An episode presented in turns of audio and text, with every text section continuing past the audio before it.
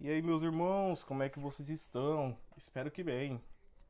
Olha eu aqui de novo, vim trazer para vocês mais informações sobre a Inter, só que com uma pequena diferença hoje. Hoje eu vou trazer para vocês aqui sobre a Inter feminina, o time feminino da Inter.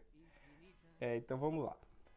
Foi fundado em 2018, teve sua primeira participação no futebol feminino na Liga B do futebol feminino, temporada 2018-2019, onde teve uma temporada que beirou a perfeição. Foram 21 vitórias e 5 empates em 26 jogos, tendo a somatória de 64 pontos, sendo campeã invicta e sem margens para qualquer disputa pelo título. Subiu com muita antecedência e logo cedo já preparou para a próxima temporada, que no caso era essa. É, essa temporada trouxe alguns reforços, mas manteve a base. Houve troca no comando técnico, assumiu o comando técnico Atílio Sorbi e teve tem como capitã desde sua fundação Regina Baresi, filha de Giuseppe Baresi e jogador tanto do lado B de Milão, do segundo time, como do principal time de Milão, a Inter. É, vou falar agora do campeonato. O que aconteceu? A liga resolveu encerrar o campeonato para poder preservar a saúde do público, funcionários e jogadores.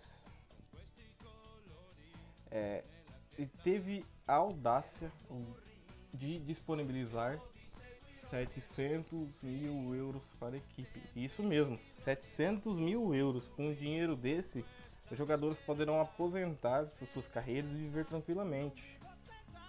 Mas enfim, pelo menos fez alguma coisa, né? Pou, pouquíssimo, mas fez. Então, o campeonato foi, encer, foi encerrado e a Inter ficou na sétima colocação. Mas você vai vir falar pra mim, mas sétima colocação, cara? No meio de tabela, velho? Que campeonato foi, foi esse que fez? Calma, foi ainda a primeira temporada uma temporada de adaptação, conhecer o elenco, a força que esse elenco tem realmente para disputar contra as principais forças do, do futebol feminino na Itália.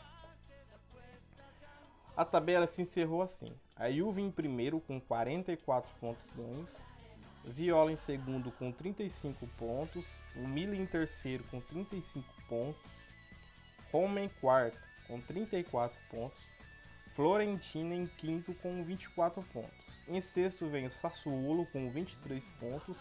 Em sétimo a Inter com 19 pontos em 5 vitórias, 4, em, 4 empates e 7 derrotas. O Empolo vem logo em seguida em oitavo com 19 pontos. O Verona em nono com 12. O Bari em décimo com 11. O Tavanaco com 10 em décimo primeiro e o último colocado em 12 o Orobica com apenas um ponto ganho em 16 jogos. É... A liga então, em comum acordo, resolveu encerrar esse campeonato e não e não dar o título para ninguém. Esse campeonato se encerrou sem campeão, mesmo com a Juve muito distante do segundo, terceiro e quarto colocado.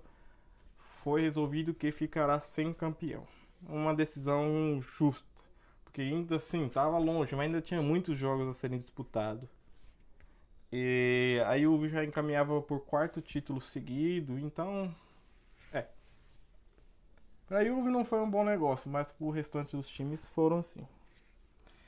É, uma curiosidade que esse time de Atílio Sorbi ficou seis jogos sem tomar gol na liga um fato que não ocorria desde 2015 e 2016.